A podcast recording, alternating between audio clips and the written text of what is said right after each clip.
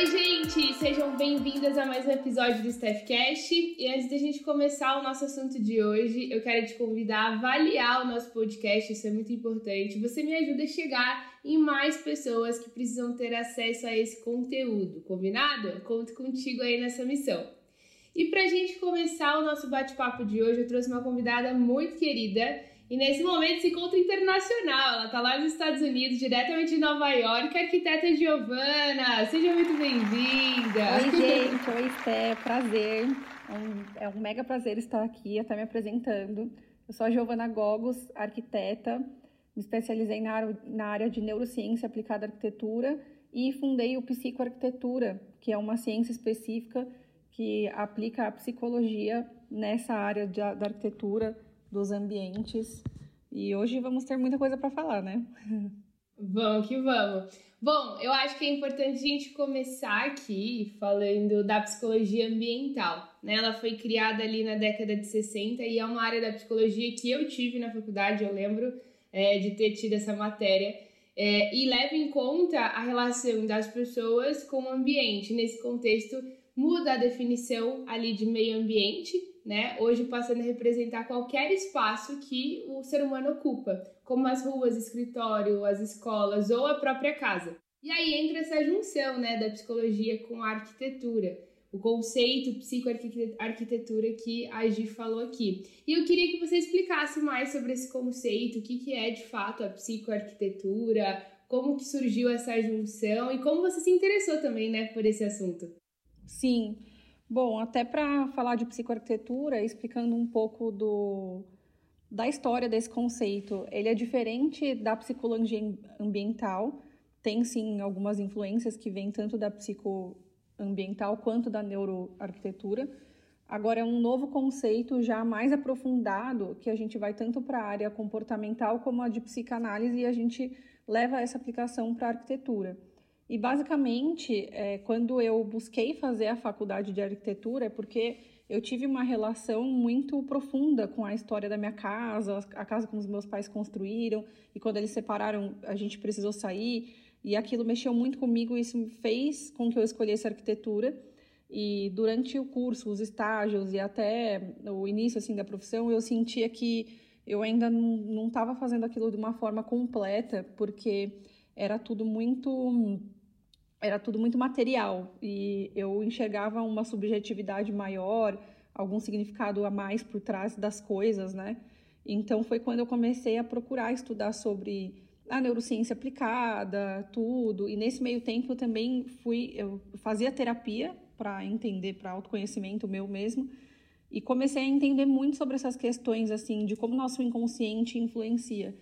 E de maneira natural eu levava muita essa relação para os espaços, para a arquitetura, na hora de ouvir meus clientes, de interpretar, para entender o que eles queriam para o projeto. Eu via quantos símbolos e quantos significados existiam por trás daquela demanda de fazer um novo ambiente.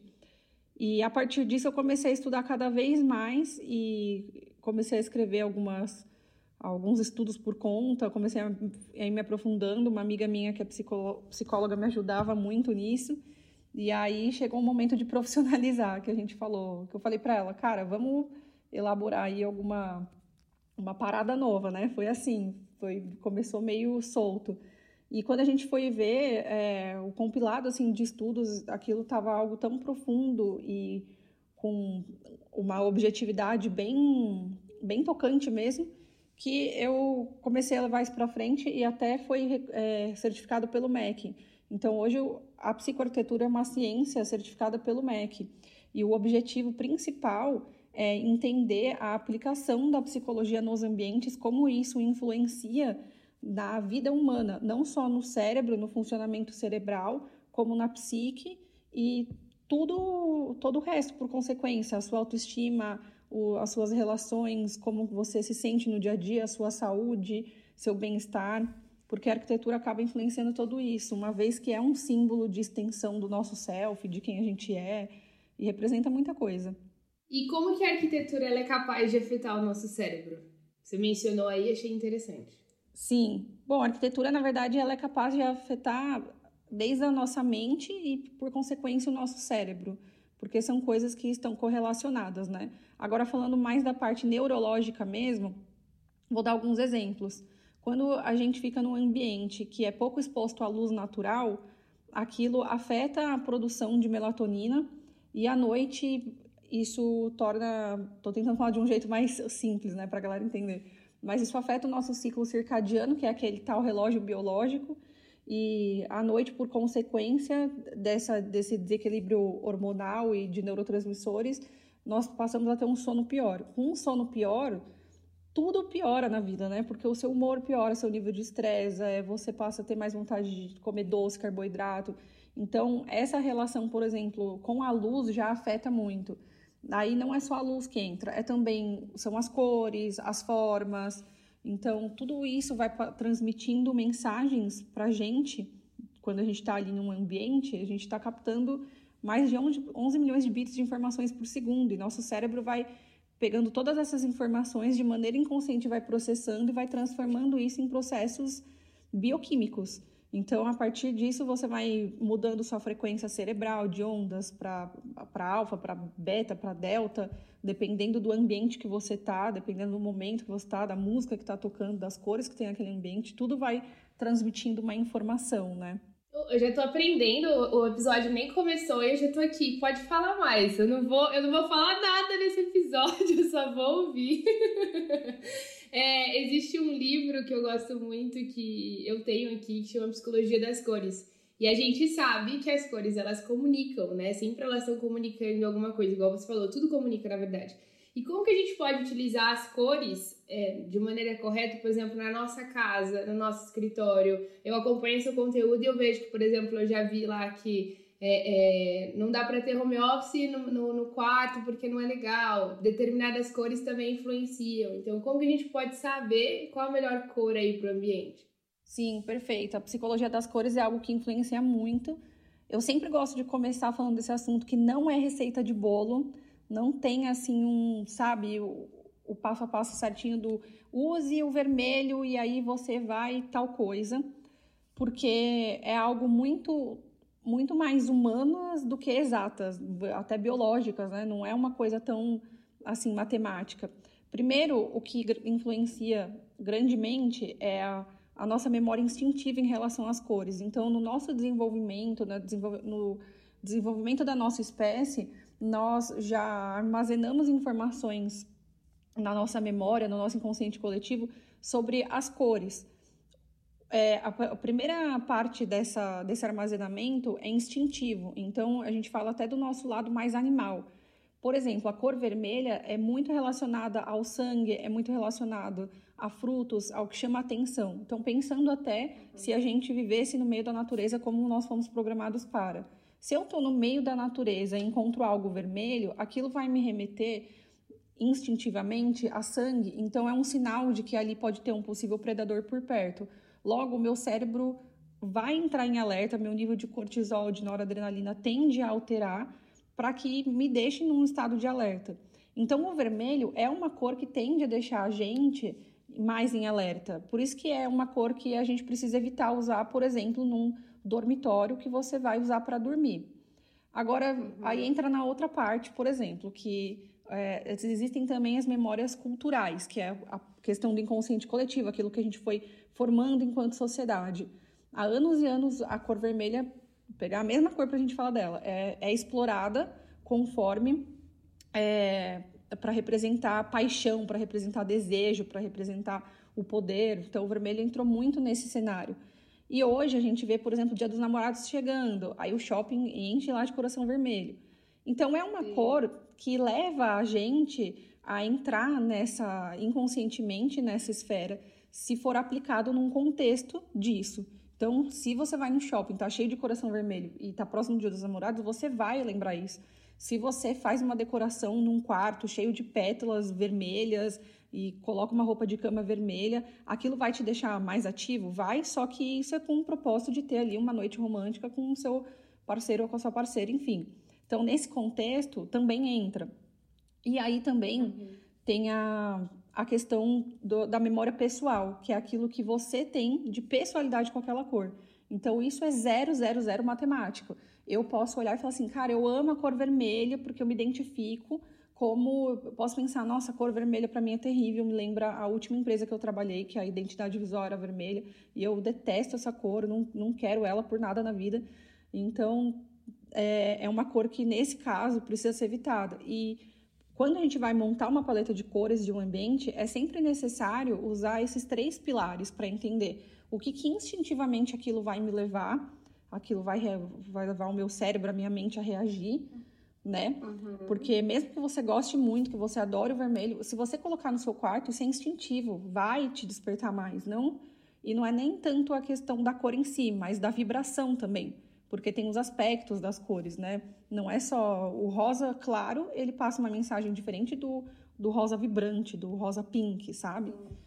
É, então, é primeiro entender esses três pilares, né? Do que me causa instintivamente, do que eu tenho de referência dessa cor na sociedade, que isso construiu inconscientemente em mim alguma referência, e do que também, qual é a minha relação com essa cor. E aí, a partir disso, a gente vai montando uma paleta de cores e também dos materiais.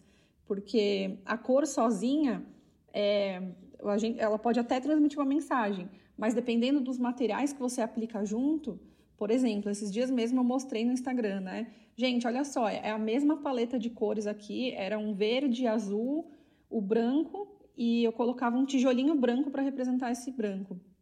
Quando a gente visualizava o mesmo ambiente, com o mesmo verde, azul e branco, só que no lugar do tijolinho branco era um mármore todo chiquetoso lá, a mensagem já era totalmente outra, sabe? Então, a, a, as cores, elas transmitem muita coisa, só que vai um pouco além disso também.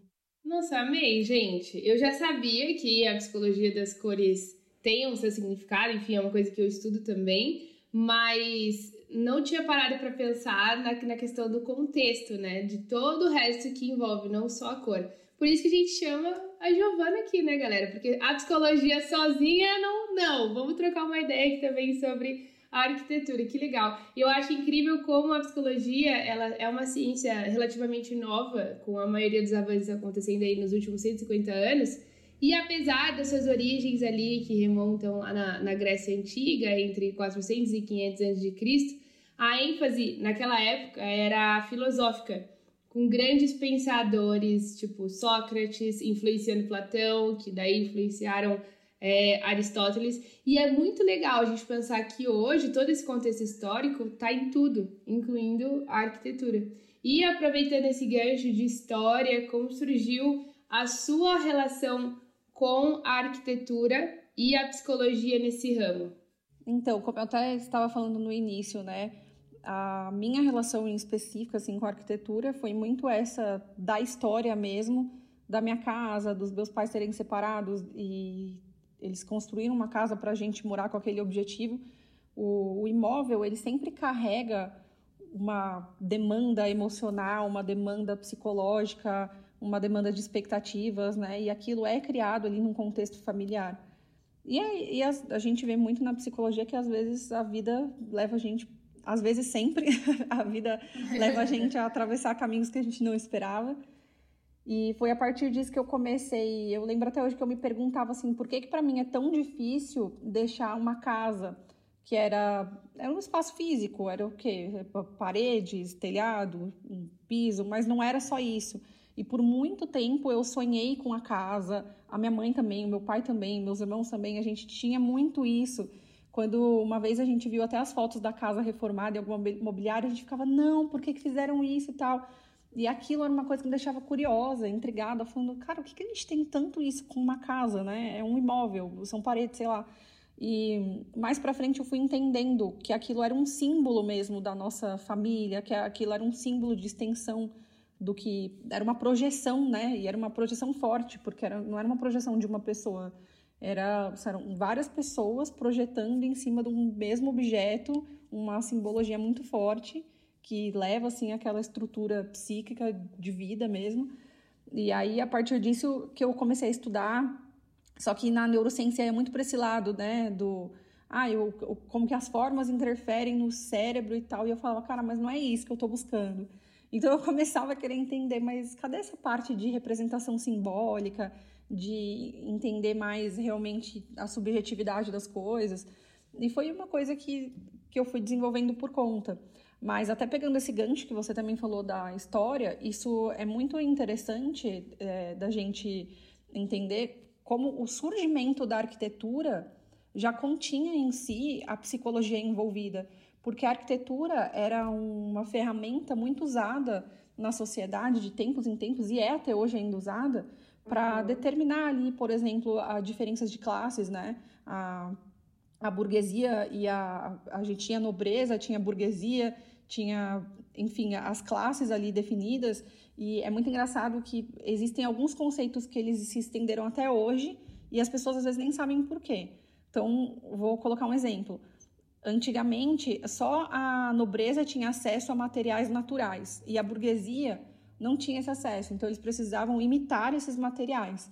E hoje em dia é muito engraçado como tem muito arquiteto mais elitista, até assim, que julga a utilização de um piso que imita a madeira e que não é a madeira natural, ou, ou sei lá, um revestimento que imita pedra e que não, não é a pedra natural. Eu sei que tem algumas coisas que, em termos de design e de estética mesmo, fica uma imitação feia, sabe? Uma imitação meio barata, meio você olha e fala assim, nossa, gente, sério, prefiro pintar a parede. Melhor colocar o original, né?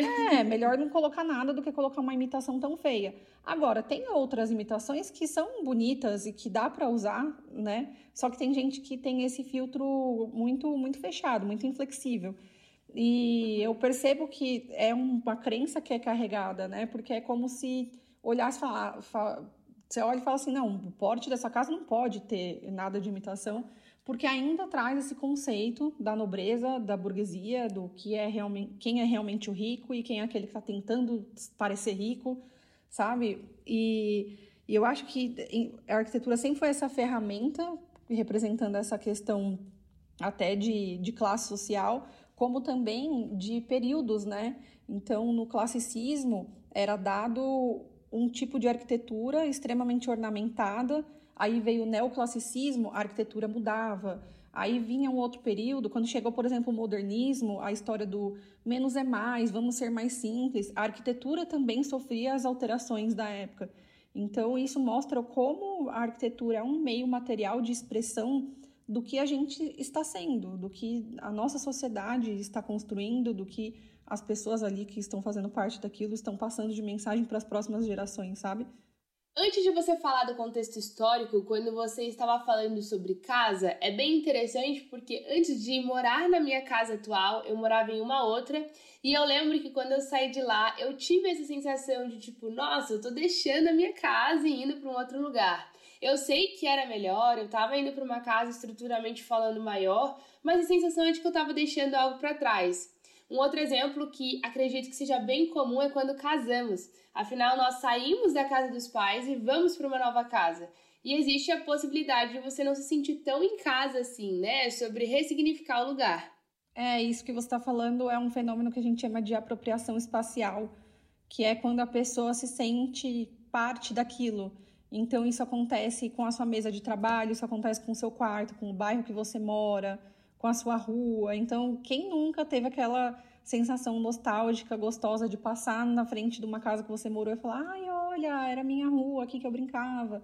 Isso acaba trazendo a questão da memória afetiva também. Bom saber. Eu acho que também, falando como psicóloga, quando as pessoas casam, existe a questão do luto e do, entre aspas, divórcio dos pais. Afinal, é um nível de relação que você não vai ter mais. E existe também esse ponto que você mencionou sobre a relação, sobre a questão estrutural da casa, que você precisa ressignificar e fazer dela de fato um lar. Então, são dois pontos importantes para a gente pensar. E, e pegando também, né, esse gancho, a arquitetura seria então um meio para autoconhecimento? Com certeza, porque é um, é um meio para a gente se expressar, assim como a sociedade sempre expressou os seus movimentos desde o diz que eu estava mencionando, né, do classicismo, do modernismo, isso era sempre foi expressado numa forma geral na sociedade, isso também é usado de maneira pessoal. Então, por exemplo, quando você pensa assim, ah, Esté, vamos comemorar o seu aniversário, tem que ser em um lugar que é a sua cara. A primeira coisa que você pensa, ah, então eu vou para um restaurante XYZ, ou eu vou para um bar assim, assim, assado, ou quem nunca também falou assim, ai, vamos sair para jantar, e aí escolhe o lugar mais pelo contexto do ambiente do que pelo cardápio em si. Né? A proposta uhum. não é sair para comer, então por que a gente não pensa primeiro no alimento? Mas é muito considerado o ambiente, porque ele é um meio de expressão de quem a gente é, do, de como estamos naquele momento. E isso acontece muito quando a gente vai montar uma casa mesmo, por exemplo, que você começa a entender assim, é, o que, que eu gosto? A primeira coisa que você começa a fazer é, deixa eu olhar no Pinterest o que eu gosto, deixa eu olhar na, no Google, deixa eu olhar imagens no Instagram, e aí você começa a ver, ai, olha, eu percebi que eu gosto muito de madeira. Ai, eu percebi que eu gosto muito de palha, percebi que eu gosto muito disso ou daquilo. Então você vai se conhecendo, porque o ponto é, o, o que, que a madeira que você gosta significa para você?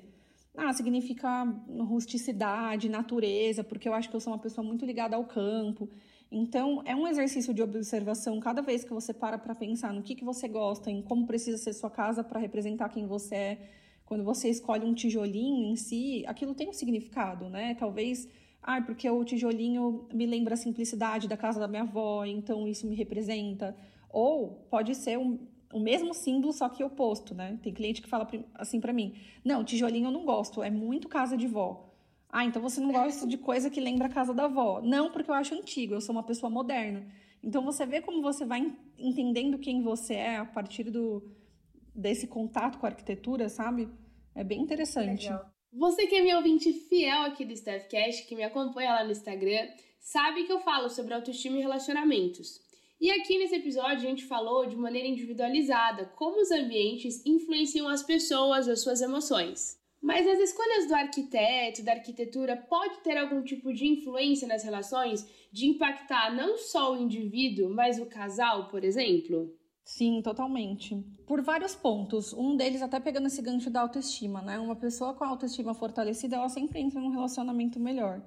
E aí a gente se pergunta, como que a autoestima vai deixar, como que o ambiente vai deixar a sua autoestima melhor?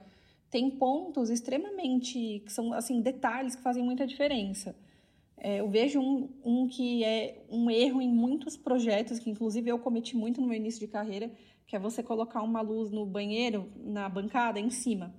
E quando você se olha no espelho, aquilo faz uma projeção no seu, som, no seu rosto, de sombras, e acentua mais a olheira, mais alguns defeitos em si, digamos assim, né? Aquilo vai, você olha assim para sua cara no espelho e tá uma coisa pior. Por mais que você seja uma pessoa que nem ligue tanto, que nem usa maquiagem, aquilo fica um registro. Você se olha no espelho e fica com aquela imagem de, putz, eu não tô tão legal hoje tô com cara de doente hoje. Mesmo para um homem, né? Que né, às vezes legal, pensa. Nunca é... ia imaginar, que legal. E você fica Muito com esse bom. traço na sua mente. Então é o que eu falo, gente, bota a iluminação frontal, porque independente se a pessoa usa aquele espelho para se maquiar ou não, para fazer alguma coisa com uma funcionalidade mais específica ou não, ela vai todo dia se olhar. E quando ela se olhar, vai ter uma mensagem para o cérebro dela.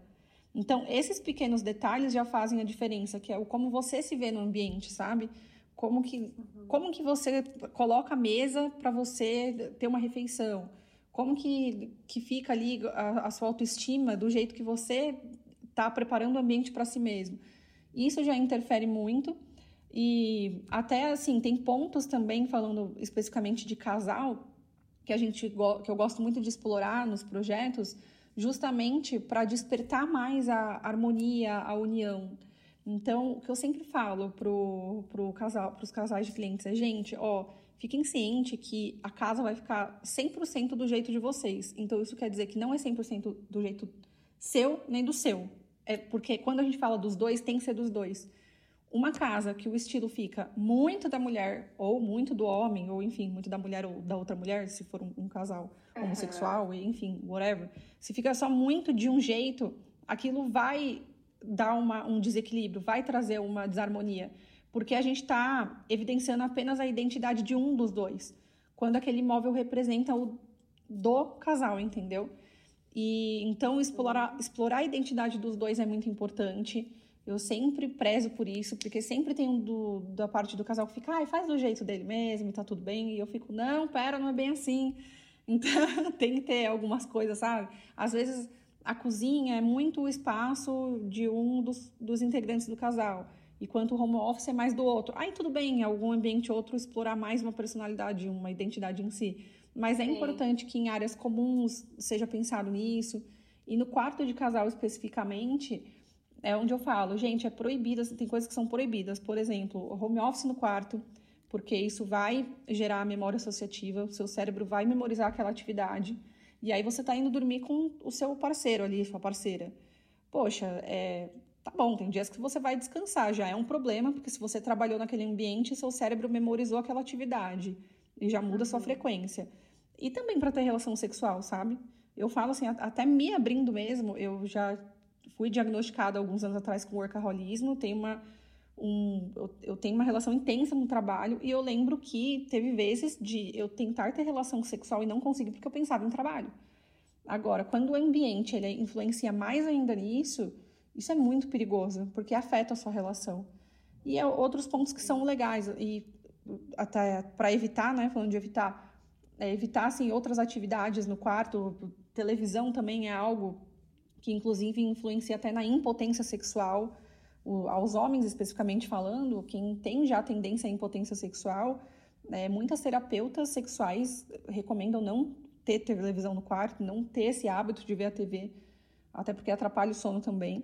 E a iluminação, é Sim. é sempre interessante ter um ponto de iluminação indireta, amarelo, porque traz mais saturação, traz mais essa vibe da, da vivacidade. Isso são coisas para evitar, né? Evitar a luz branca e optar pela amarela. E algo que eu gosto muito de explorar são símbolos daquele casal. Então, que, coisas que tragam memória afetiva. Por exemplo, onde que foi a sua lua de mel? Onde foi a lua de mel de vocês? Ah, a gente teve uma lua de mel em Paris e foi um, um lugar muito marcante. Então, por que não a gente trazer um quadro com uma paisagem, com a Torre Eiffel, uma coisa bonita que fique harmônica, sabe, no ambiente? E vai ser um símbolo que sempre vai lembrar daquele casal sobre a união deles, até nos momentos de crise, né? Estamos caminhando para o fim desse episódio, mas conseguimos ver que a psicoarquitetura é uma ciência nova que une a arquitetura e a psicologia para que a compreensão do que se deseja seja atingida de maneira profunda, alcançando um alto nível de conexão e assertividade nos projetos. Aqui, a arquitetura ultrapassa o âmbito estético e funcional, visando, sobretudo, sentimentos e significados que as pessoas atribuem para os espaços projetados partindo do pressuposto de que tudo é emocional. Gil, te agradeço por ter aceitado o nosso convite. É uma honra ter sua participação, mesmo que de longe, agora em Nova York. E eu queria saber se você gostaria de deixar um recado final para os nossos ouvintes e falar também do teu curso. Ah, sim, com certeza. Acredito que a mensagem final é na psicologia comportamental mesmo, que é a sua área específica, né, Esther? É, muito, muito é falado que o, o indivíduo é parte genética e parte ambiente. Então, cuidem bem do ambiente que vocês estão. E quando a gente fala de ambiente, é uma composição total sobre as pessoas que estão naquele ambiente, os objetos, a vida material. Eu sempre gosto de falar que a matéria é uma extensão energética da gente, né? É energia condensada. Então, uma simples louça não lavada na pia fica te incomodando o dia inteiro. Assim como outras coisas na nossa casa precisam precisam estar em ordem para sua vida também andar em ordem. A gente tem influências de dentro para fora e de fora para dentro o tempo todo. Então, cuidem da casa, do trabalho, porque quando o ambiente está organizado, tudo flui. E sobre o meu curso, eu tenho um curso específico reconhecido pelo MEC, que é o Psicoarquitetura, é, especificamente para arquitetos, onde a gente leciona toda essa parte técnica. Agora, é, daqui ainda esse ano, a gente vai abrir um curso menor, um mini curso, assim, algo mais rápido sobre psicologia das cores aplicada na arquitetura. E isso vai ser aberto para todas as pessoas que quiserem fazer e aplicar nas suas próprias casas, quanto os profissionais da área que trabalham com isso também. Gi, muito obrigada de verdade mais uma vez por ter aceitado o nosso convite e obrigada a você que nos ouviu até aqui. Não deixe de compartilhar esse episódio com as suas amigas, nas suas redes sociais. Eu quero muito saber o que, que você achou e aqui embaixo na descrição desse episódio tem o meu Instagram e o da Gil para você poder acompanhar e ficar por dentro de tudo que acontece no nosso dia a dia, tá bom? Um beijo, a gente se vê em breve até o próximo episódio. Tchau!